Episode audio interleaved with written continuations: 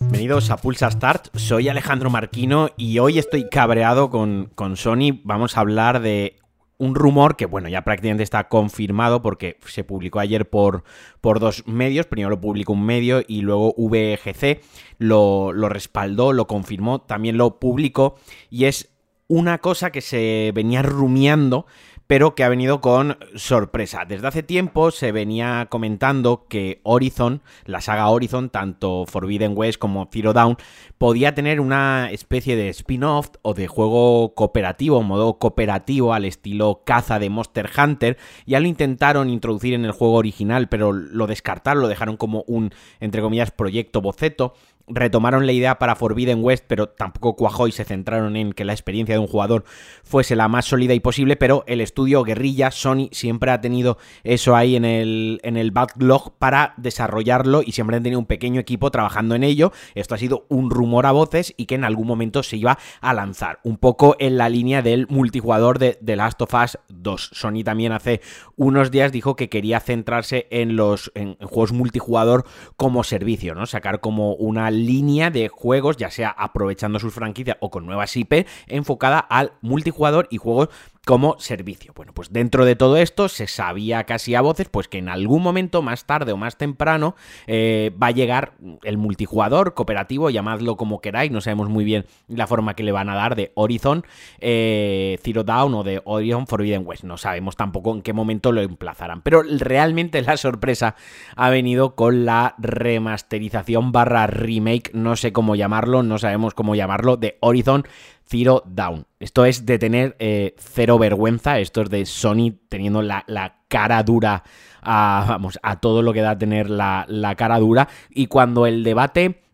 de si el remake o la de, Last of Us parte 1 era necesario o no, si realmente era un remake justificable porque solo toca la parte visual con algunos pequeños ajustes en lo jugable, pero la parte visual no introduce nueva historia, no utiliza novedades jugables del 2, como por ejemplo reptar por el suelo, pongo un ejemplo, ni nuevos enemigos, estaba un poco entredicho, ¿no? Se justificaba porque, bueno, es The Last of Us, salió en PlayStation 3, es muy muy bueno el juego, la verdad es que el de PlayStation 5 se ve increíblemente bien, pero claro, el paradigma, la situación con Horizon Zero Dawn es totalmente diferente, recordemos, es un juego de 2017 que en 2020, hace dos años, en 2020 se lanzó, recibió una versión para PC. Esta versión ya mejoraba cosas, aunque el juego era, aunque la base del juego era la de PlayStation 4, sí que mejoraba cosas como las texturas, el frame rate o por ejemplo la distancia de dibujado. No era un remake, no era una remasterización, pero sí que es verdad que al juego base ya le sacaban un poco más de jugo y lo hacían mejor objetivamente con unas cualidades técnicas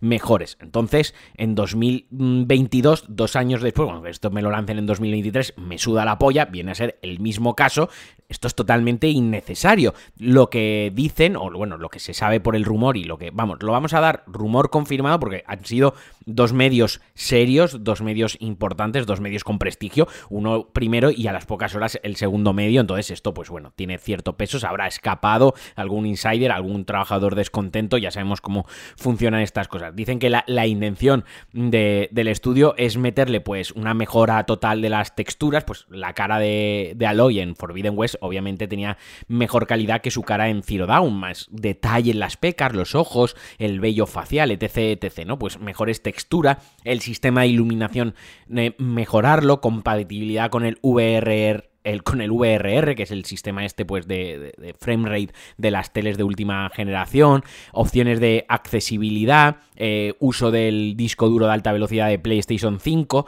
pero eh, vaya, o sea,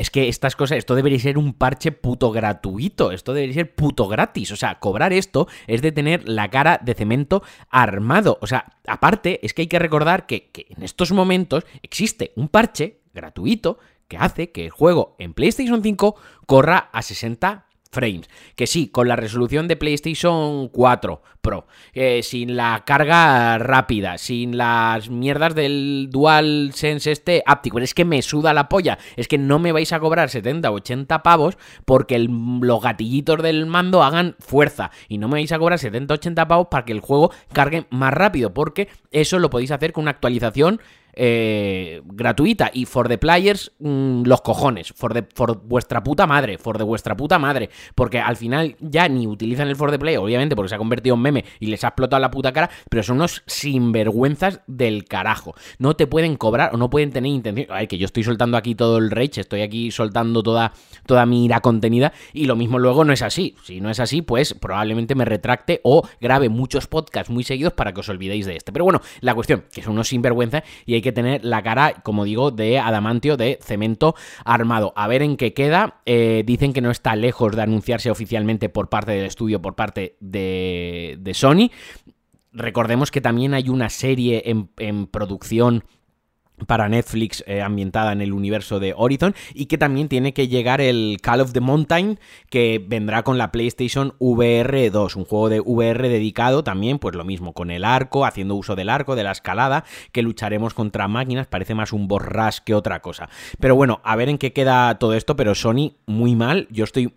enfadado, a ver, estoy lo enfadado que se puede estar con una megacorporación que se dedica a hacer videojuegos para ganar dinero, o sea, enfadado, no, no, no voy a eh, ponerme puñitos a llorar y dejar de respirar con Sony, pero como, como consumidor, ¿no? Como, como fan, pero sobre todo como cliente y como consumidor, yo me siento muy decepcionado, siento que están haciendo las cosas mal, que se están aprovechando los jugadores, que es avaricia, que tienen una posición dominante del mercado, lo saben, son conscientes y están exprimiéndola mientras les dure y mientras otras compañías, y ya no voy a hacer alusión directa, a Microsoft, porque hace unos días pues vimos lo de Google cancelando Stadia, una muerte anunciada que va a dejar colgado muchísimos jugadores. Hoy se ha hecho viral, ha habido un tuit de un jugador que ya 5.000 horas al Red Dead Redemption 2 en Google Stadia y que a él lo que le importa no es perder el juego en sí, porque lo puedes comprar en PC o en una consola, son perder las 5.000 horas. Y pasa también con muchos jugadores han salido que con 200, 200 horas al Cyberpunk van a perder la partida y es lo que cabrea, ¿no? Pero es que Sony se está pasando de la raya y saca el puto parche, saca el puto remake del Bloodborne, que es lo que tienes que hacer. El que te pide la gente es el del putísimo Bloodborne que en Play 4 va a 28 frames cuando tienes suerte, a 720p que te falta jugarlo en una puta televisión eh, de esta de la que te ponían de 20 pulgadas cuadradita 4 tercios que te ponían tus padres en la puta habitación. Sácame un puto parche de ese juego y no tengas la cara dura de lanzarme un remake o llámalo como te salga de las narices porque no me la vas a colar de un juego que en 2020 ya tuvo una edición mejorada para PC. Sois unos sinvergüences y hasta aquí el Pulsa Star de hoy. Si me queréis queréis colaborar conmigo, ya sabéis, patreon.com barra Alejandro Marquino y puta Sony.